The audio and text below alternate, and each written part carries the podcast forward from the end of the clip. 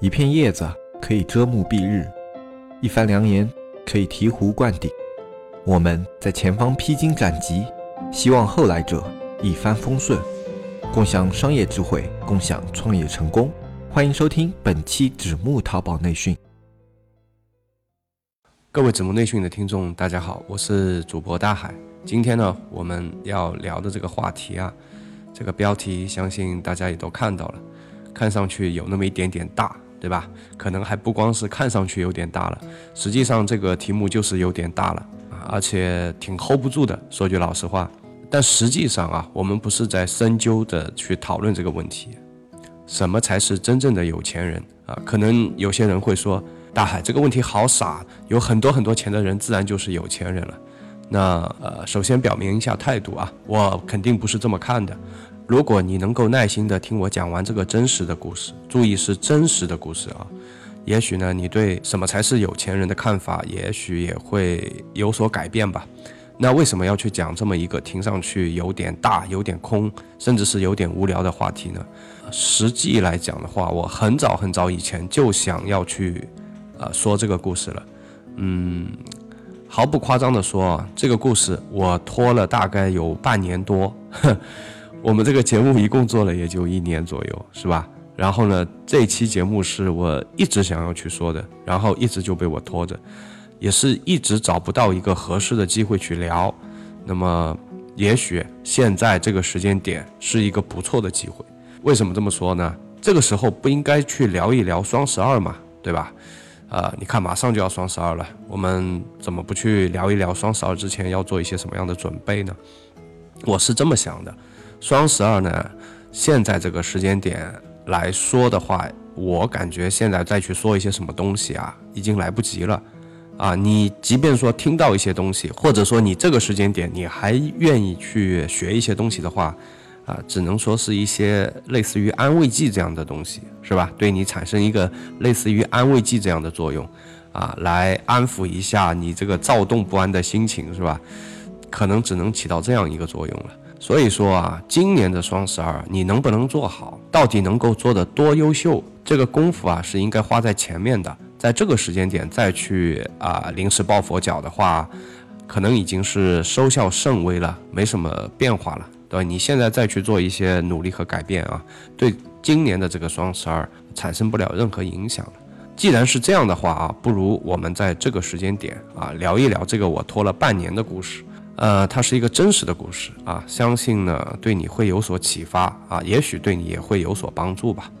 今天这个故事呢发生在二零一五年，故事有三个主人公，分别是一个女孩和两个男孩。考虑到个人隐私问题呢，我们这里用化名来代指他们。那个女孩子呢名字叫小静啊，两位男孩子呢一个叫潇潇，一个叫阿东。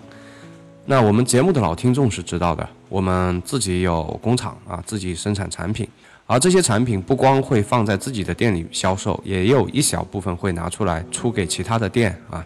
当然，这样的话会更好的控制住我们的这个库存啊，因为我们这个类目的库存还是蛮厉害的。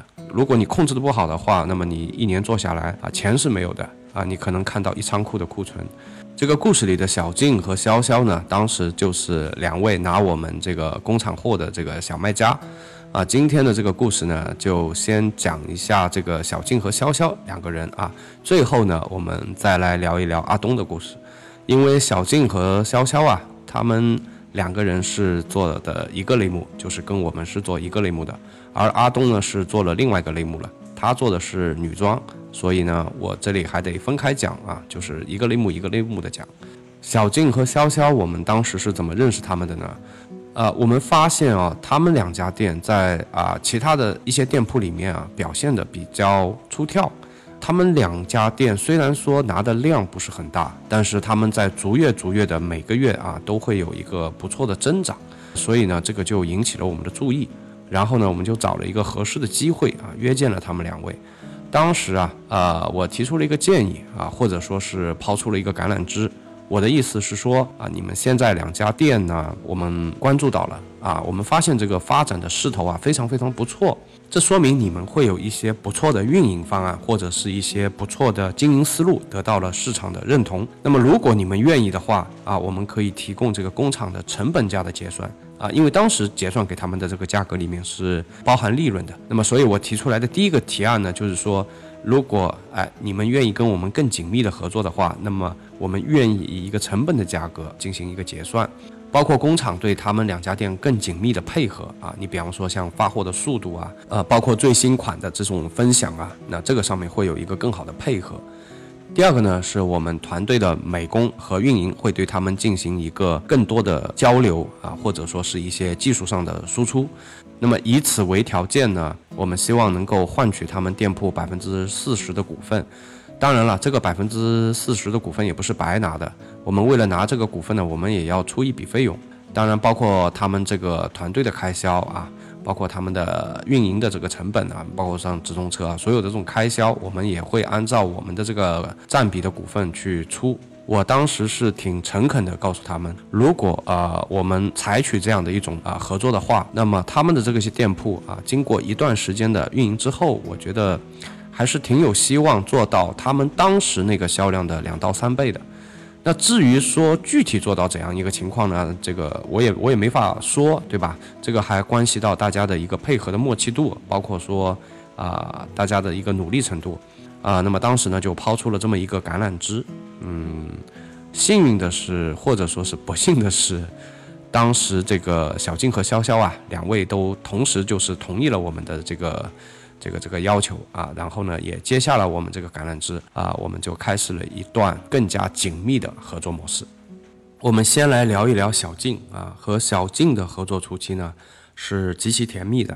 我们只用了两个半月的时间呢，这个小静的店里就成功的啊推出了第一个爆款。紧跟着没多久呢，我们又推了第二款和第三款。导致那段时间啊，小静的那个团队是忙得不亦乐乎啊，忙得个热火朝天，大家都乐坏了，是吧？然后小静乐坏了的原因很简单啊，你看销量涨了那么多倍啊，然后我们当时定的一些目标啊啊，也都全部兑现了啊，不光是兑现了，而且是超指标的去兑现了。那么你像我乐坏了呢，是因为我觉得呃我没看错人啊，然后我投对了一个人啊，我也投对了一个团队。万万没想到的是啊，这个甜蜜期啊，这个合作的甜蜜期持续的时间呢，呃，并没有多长。没多久之后啊，这个问题啊，一个一个的就接踵而来。由于店铺呢，突然之间是吧，推出了一个爆款，然后后面又紧跟着推出了第二、第三款，导致这个业务量是剧增的。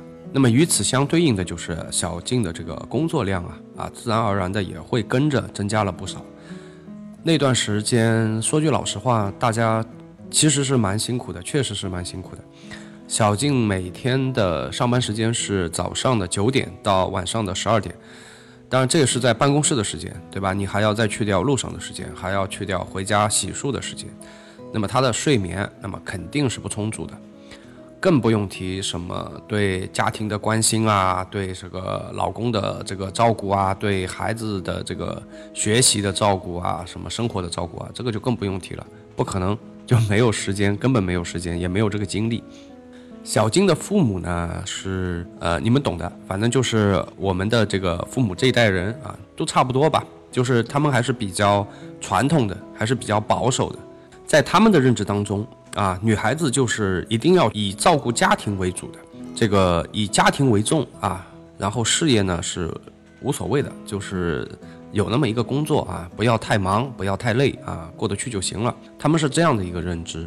像小静这样的一个工作状态啊，像小静这么如此啊拼的去做自己的事业的这样的一个行为，在他的父母眼里面。他会觉得这个简直就是颠倒了中国的这个传统的这种家庭伦理安排，所以呢，他们就对他进行了一些家庭教育啊，或者是一些，或者更确切的说是一个非常，嗯，严厉的指责啊，希望他立刻马上去放弃掉这样一个事业。呃，我们做过淘宝的人都知道，对吧？然后你把一个店好不容易这么带起来了，是很舍不得的。因为这个里面倾注了你大量的这个心血和你的这个工作的投入，那么小静自然也是啊听不进去的。他妈妈发现这个问题以后呢，就跟他啊严正的跟他声明了：如果你再不放弃掉这个事情，如果你还是以这样的一个生活状态和工作状态坚持下去的话，那么我会不帮你带孩子了，就是你们家我就不帮忙了，啊，呃，这个其实说这个话就很怪，对吧？因为本来这就不是他们这代人的这个义务。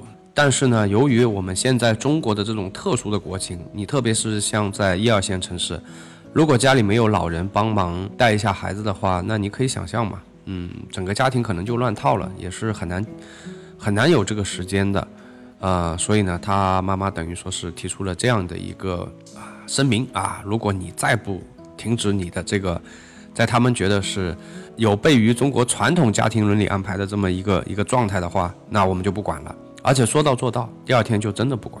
当时小静很苦恼，当时她也来找我，呃，吐一些苦水。那么我是也劝她吧，我是说，你看，这个你父母呢，本来也没有这个帮你带孩子的这个义务，对吧？我说我们只有抚养孩子的义务，但是没有抚养孙子的义务。这本来就不是他们的义务，而是你们，就是你和你老公啊，是你们一个责无旁贷的责任和义务。所以我说，要不这样，你跟你老公商量一下啊，让他呢这个早点下班啊，然后去接一下孩子。那么小静也是觉得这可能也是唯一的办法了啊，然后就回家去跟她老公商量。这个不商量不要紧啊，这个一商量呢，这个家里就炸了。啊，等于说第二次炸了，呃，有一种屋漏偏逢连夜雨的感觉。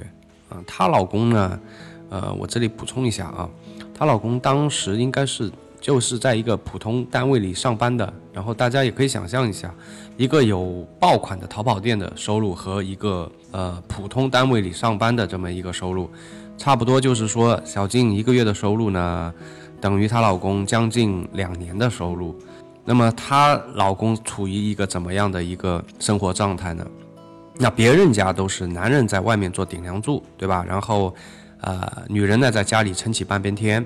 然后他们家是反过来了，是小静在外面啊做了一个顶梁柱，然后她在家里撑起了半边天。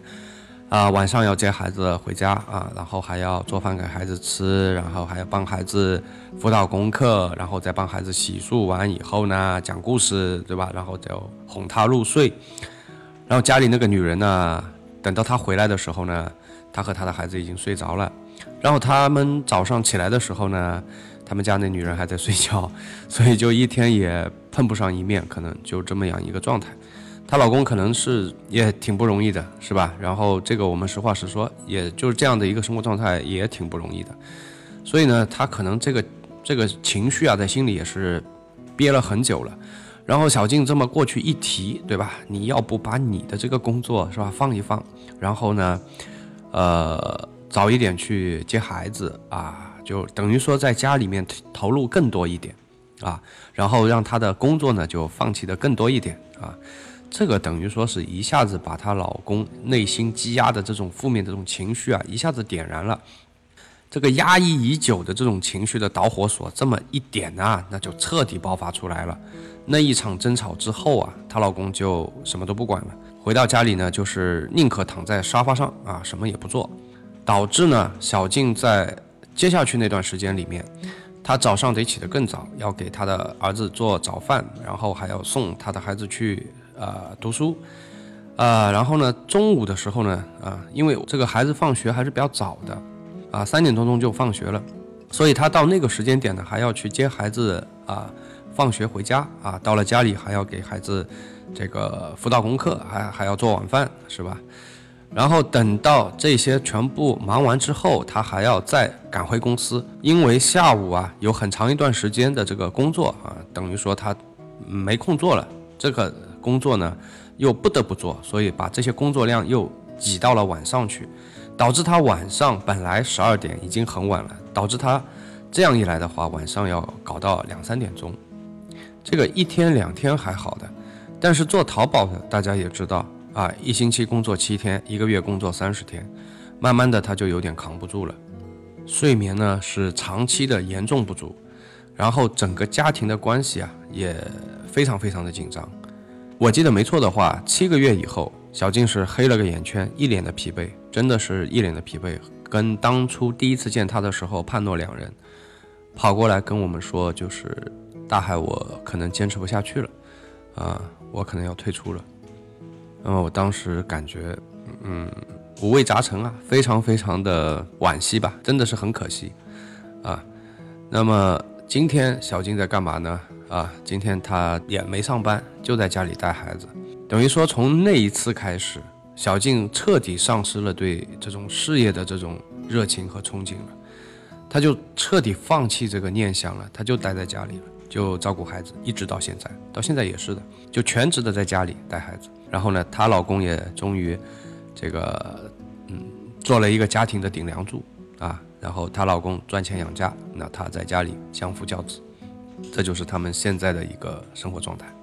听完了小静的故事，你们是不是感觉到特别的惋惜？针对她这家店的话，简直就是暴殄天物，是吧？你看我们大部分的淘宝人啊，都是盼星星盼月亮啊，盼着自己的这个店铺里啊，早日有一个爆款。而小静呢，真的是非常的幸福，也非常的幸运啊！一下子呢就有了三个爆款，但是啊，最后不得不因为对生活的妥协而放弃掉。如果你觉得啊，小静的这个经历啊，你觉得非常的惋惜的话啊，那你真的应该听一听我们的第二位主人公啊，潇潇的故事。那他的故事呢啊，我觉得都可以拍成电视剧了。并且我可以向毛主席保证，我今天晚上讲的啊这些个故事啊都是真实的，好吧？那我们接下来来聊一聊潇潇吧。那我第一次见到潇潇的时候呢，他给我的印象，这个男孩子啊有点内向啊，话不多，属于小猪佩奇类型的社会人吧，人狠话不多，就是闷头干，就这么一种人。嗯，当然这种感觉也让我觉得挺好，对吧？就给人一种很踏实的感觉。他虽然让我觉得不是那么的聪明啊，他不会用一些小机灵啊，不会像小静一样啊，喜欢用一些小机灵啊、小技巧啊，他不的，他就是给我感觉非常的细心，非常的呃有耐心啊，也有耐力啊。为什么这么说呢？啊，因为你看前面的故事我们说了，小静呢是比较幸运的，对吧？两个半月的时间啊，店铺就已经有起色了。而潇潇呢，呃，也不知道是他的这个做事的方式方法有问题，还是啊运气不够好啊。他是直到熬到了差不多第九个月，都快一年了啊，他的店铺呢才看到了曙光啊，才有了第一个属于他的爆款。他本来这个店铺还不错，然后呢跟我们一合作，一直在原地踏步，一直没有进步。我们当时都在怀疑是不是因为我们八字不合啊，是吧？让我们大家都很郁闷。啊，这个过程当中我们都做好了准备啊，但凡是他跑过来跟我们提出来说，哎，停止合作，那我们也就欣然接受了。但是，对吧？他非常非常有耐力啊，一直在那里憋着，终于呢，也是让他憋出了一个爆款，而且是那种厚积薄发式的那种爆发款。因为那个时候正好是在一个秋冬交际啊，这个量本来就是这个时间段就会比较大啊，大家都会有一些备货。另外一个呢，就是做淘宝的都知道，冬季款的利润一般都还不错的，所以呢，两波啊非常不错，这两波都让他给赶上了。所以那段时间呢，虽然很辛苦，对吧，也很累，但大家还是长长的舒了一口气，啊，终于熬到了这一天。我们所有人以为啊，潇潇可以从此踏上了一条轨道，是吧？从此开始逆袭，他却给了我们一个巨大的惊喜啊，或者说惊吓。你看。这个转折又来了，是吧？潇潇在推出第一个爆款以后的这个一个月，就是在出了爆款后一个月，突然有一天给我打电话啊，要跟我见一面。我听那个口气，我就知道不是什么好事情啊。那见还是得见嘛。跑上来见面的第一句话就是说：“大海，你打我一顿吧。”这个我当时有点懵啊。我跟他说：“我说。”呃，你你也懂得，我不是一个呃动粗的人，是吧？有什么事快说。嗯，他就说我赌钱了。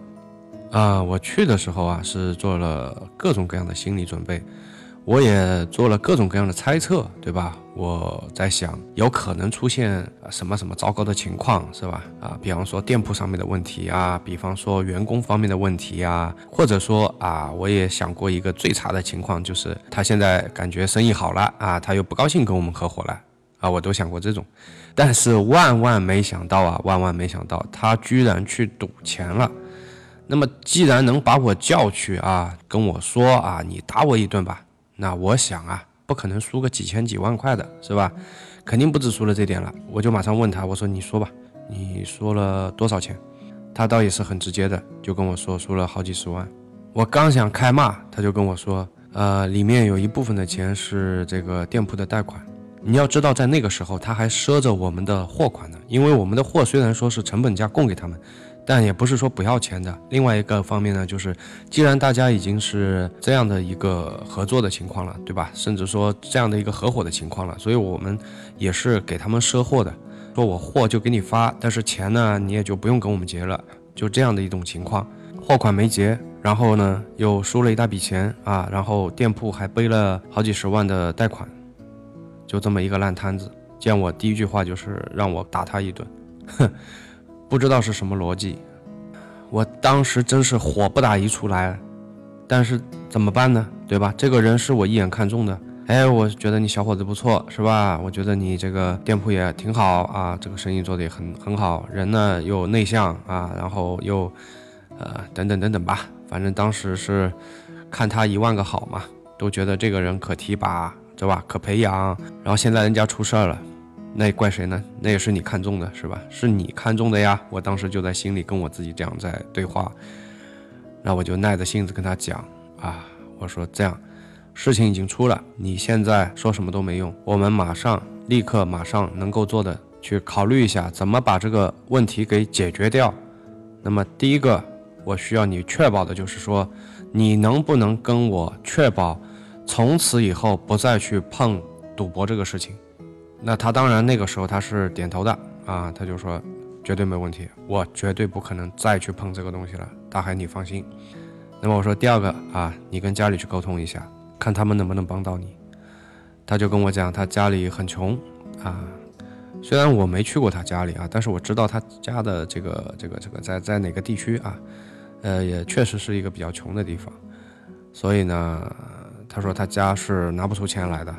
但是我当时知道有一个事情，因为他家是在农村的啊，而那个时候呢，就在那个年份啊，农村里面的人凭农村户口啊，是很容易跟那个银行拿到贷款的啊。那我就跟他讲，我说你跟你父母啊，真诚的、诚恳的交代一下，认个错，然后呢，跟他们做一个保证，你让他们帮你，还是要让他们去帮你的，帮你去贷一点款出来啊，作为你的流动资金。我说你现在欠的这个钱啊，欠的这个金额。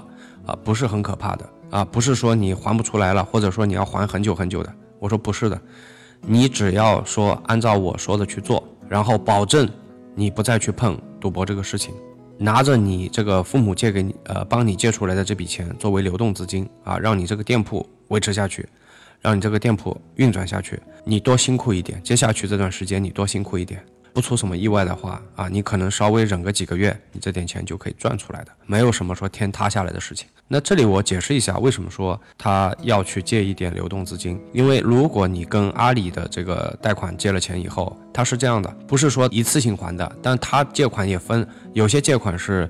呃，隔半年、一年的一次性还的，有些借款是这样的，就是说你很快的就第二个月就要开始还了，他是每个月、每个月、每个月都要还这样子的，就是他有借各种各样的钱的，把能借的借完了。还有一个呢，是一旦你跟阿里做了这个借款以后啊，那么你的这个嗯货款就再也流不进这个支付宝了，他只要你货款那边一确认收货是吧？本来这个钱呢是进你支付宝，但是如果你跟阿里借款。啊，那就没了，反而是你出来的钱全部去还贷款了，所以他一直是要去呃付出而没有收入，在很长一段时间里，他要不断的付出而没有收入。但是你看快递公司不干的呀，是吧？你赌博输了钱，但你快递公司还是该结还是要结的。你看那个直通车也不管你的，对吧？啊，你赌了钱啊，不可能直通车就给你免费了，是吧？所以呢，流动资金还是要的。啊，我当时让他借这个钱呢，啊，就是这个作用。那么我说我们的货款啊，你就继续赊着，啊，我会继续跟你赊货，只要你按照我说的去做啊，只要你跟我保证不再去碰这个赌博这个事情，那我觉得这个事情没什么大不了的啊。顶完这一波，作为你一个深刻的人生教训，以后再也不要在这个坑上摔了。那这个事儿，啊，也许吧，我当时这么跟他讲，也许吧，对吧？塞翁失马，焉知非福呢？啊，可能你从此啊，你就成长起来了，因为他还挺年轻的，他比我小了差不多十岁，十多岁了，还挺年轻的。我觉得年轻嘛，对吧？年轻，啊，年轻会有一些冲动，会犯些错，所以，呃，也不是什么不可原谅的事情。后来呢，他就真的按照我说的啊，回到家里跟老爸老妈诚恳的道歉，然后把这个事情说了，也跟他们做了保证。后来呢，他爸妈帮他借了好像是十五万，很快这个这个贷款下来的很快，针对农村的这种农村贷款，非常快就下来了。下来以后呢，作为一个本金啦，去打一个翻身仗。你们觉得这个故事后续该怎么发展呢？是不是说？呃，他就从此啊，就是逆袭啦啊！这个事情呢，作为一个深刻的教训，错了。后面的剧情更狗血，啊，更狗血。他父母把钱贷出来交给他，一个星期以后啊，我真一点不夸张，一个星期以后，他又来找我了。他每次见到我的话都让我印象深刻啊。第二次他找我的时候是说：“大海，我没脸见你。”我到现在都记得特别清楚，他就是这么说的。他说：“大海，我没脸见你。”呃，他这话一说呢，我就知道了发生什么事情，整个心哇凉哇凉的。我那天下午的这种对话，包括他那个样子，我到今天都记得还挺清晰的。我一点都不可怜他，这完全是他的咎由自取。我是不会同情这种人的。我当时很冷静的啊，或者说很冷漠的跟他说。你走出这个房子，你走出我的办公室，从此以后，你别说你认识我，从此以后，我也就当没认识过你。我也不企图说你能够把欠我们的货款还给我们了。你自己的大好前程呢，是你自己一手葬送的。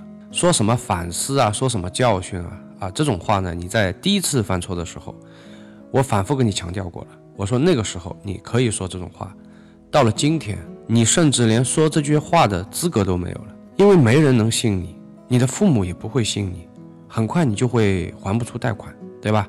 你的征信就会出问题，社会也信不了你。从现在开始，你被我们所抛弃，你被你的父母所嫌弃，你被这个社会都会抛弃。你可能今后会用很长很长的时间来弥补你这次所犯下的错误。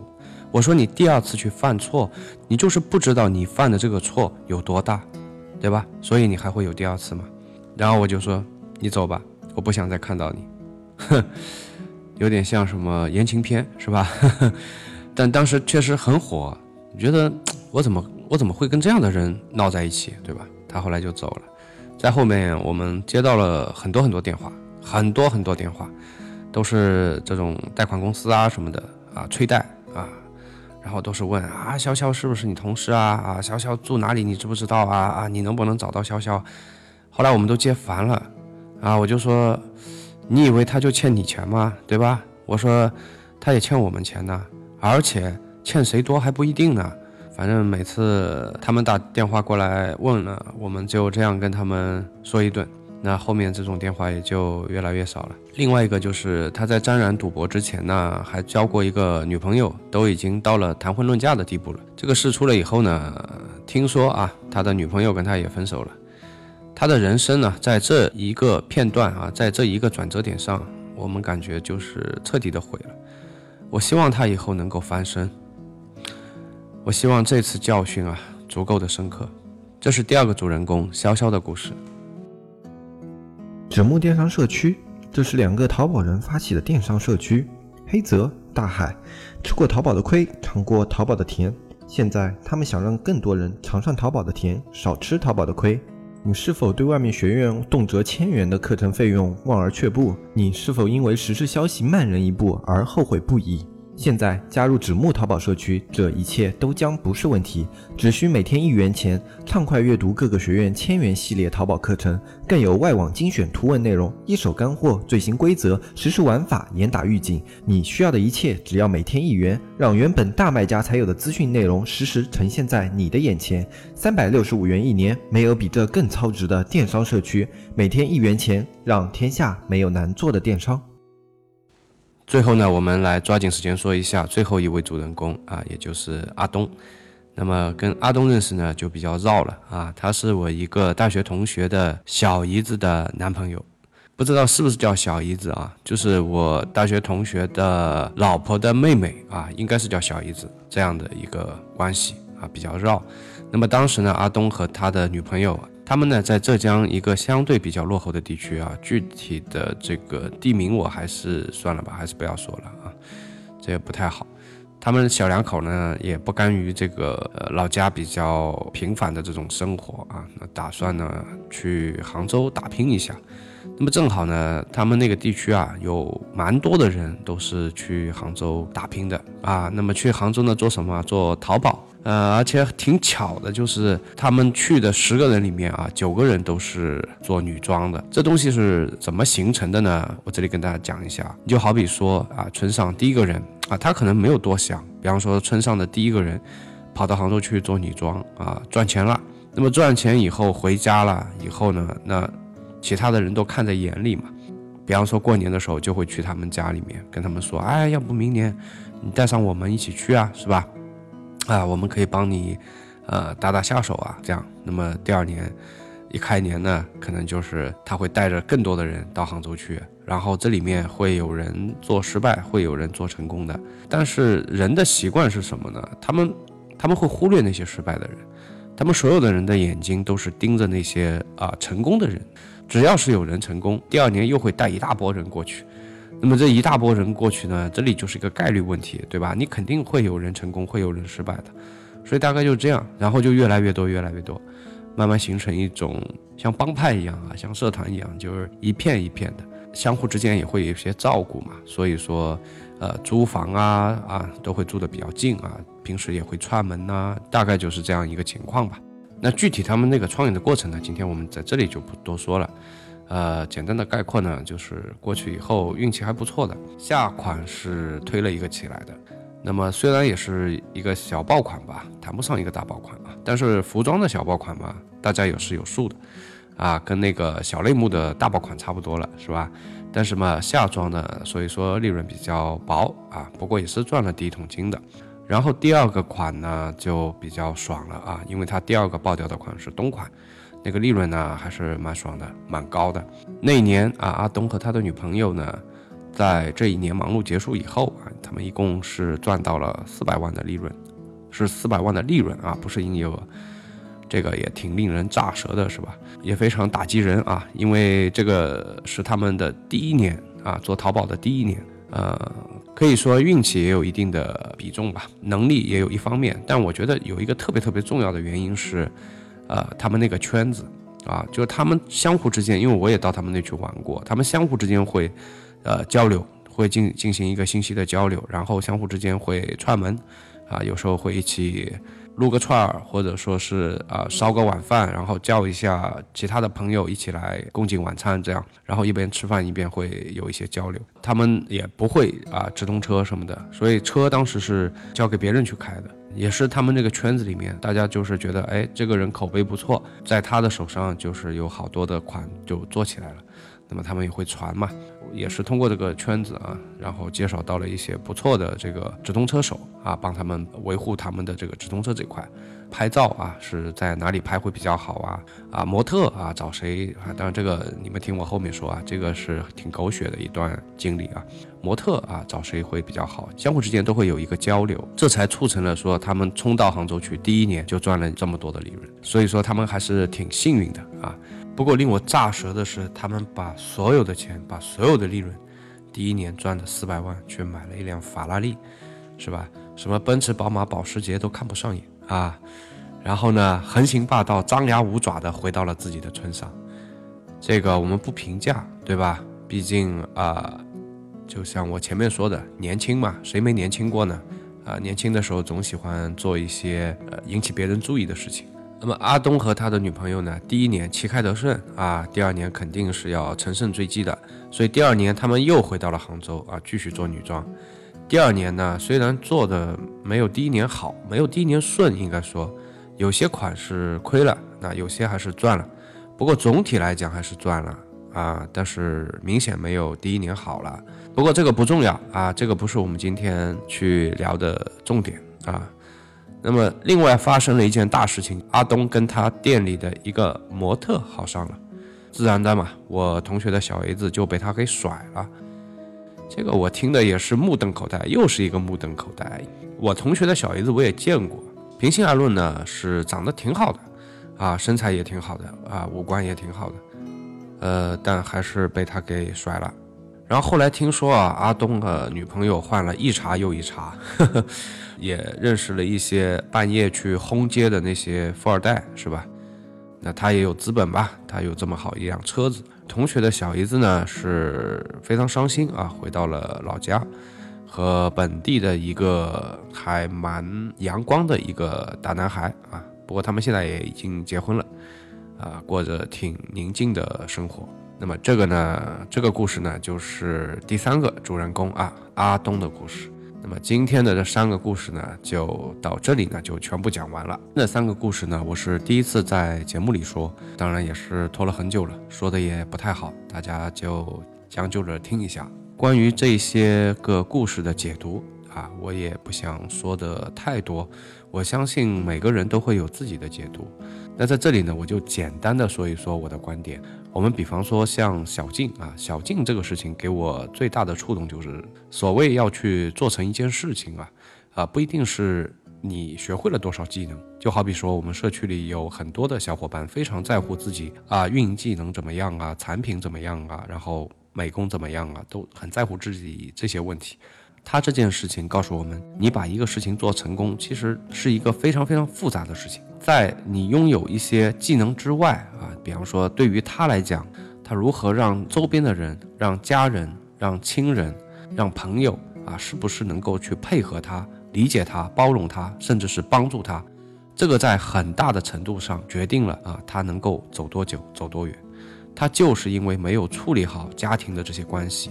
当然也有可能他尽力了，你可能可以去改变自己，但是你可能很难去改变别人，所以他也许也是尽力了，但非常遗憾，你看他这个事情最终也是失败了。所以说每一个成功都非常的不容易的，它需要各种各样的复杂的因素加在一起，最后才汇聚成了一个成功。那么你看潇潇的这个事情啊。我觉得就像一个警钟吧，他其实已经看到了成功的希望了，他已经走在了这个成功的路上了，甚至说，但是他就抵御不住生活中种种的诱惑，啊，包括阿东也是的，对吧？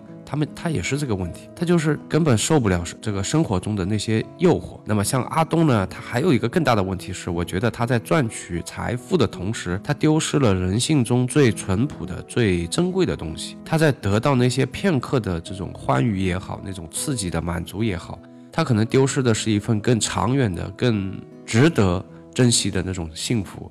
所以，我们回到今天的主题来讲，什么才是真正的有钱人？我觉得真正的有钱人不是说啊，你能不能赚钱啊，你会不会赚钱？你看我们今天这个说的这三个故事的主人公，他们都曾经赚取到财富过，但最终他们都没有守护住自己的那份财富。什么才是真正的有钱人？是不是说你能不能赚钱，会不会赚钱，以及你现在拥有多少财富？不是的，而是你现在的自身修养与修炼与你现在所拥有的财富是否匹配？如果说，你现在的自身修养和修炼已经超越了你的财富了，你也不用焦虑，该来的钱始终还是会来的。如果说你自身的修养没有匹配上你的财富，那么即便说你被幸运女神选中了，你依然无法去守护那个不应该让你得到的财富。这种案例很多了，对吧？比方说这个。呃，有很多媒体会跟踪报道啊，当然这种国外比较多，像那些中了彩票的，在我们中国呢，像拆迁户，对吧？然后很多人可能会从天而降一大笔财富他们很多人都会丧失理智啊，有的什么好好的一个家庭啊，然后就离婚了，还有很多呢会拿着这些钱去赌博啊，去吸毒，去放纵自己，啊，甚至搞得家破人亡，最后还是回归到之前的那个样子，甚至还不如之前的那个样子。为什么？就是因为这些人的自身修养、自身的素质。并配不上这么一份巨额的财富，所以即便是从天而降的一大笔财富砸到了他们的身上，他们也不知道怎么去支配，甚至是迷失了自我。所以你看。怎么才能够成为一个有钱人？你不能脑袋里只是不停的在去想着怎么去赚钱，怎么去赚更多的钱，你还要更多的时间去考虑对自己进行一个不断的提高，对自己的修养进行一个不断的提高，对自己进行一个不断的修炼。那样的话，你所赚到的钱才会真正的属于你，你才真正的把握得住这些财富。可能这里有人会说，大海，你像小静这个事情和他个人没有关系啊。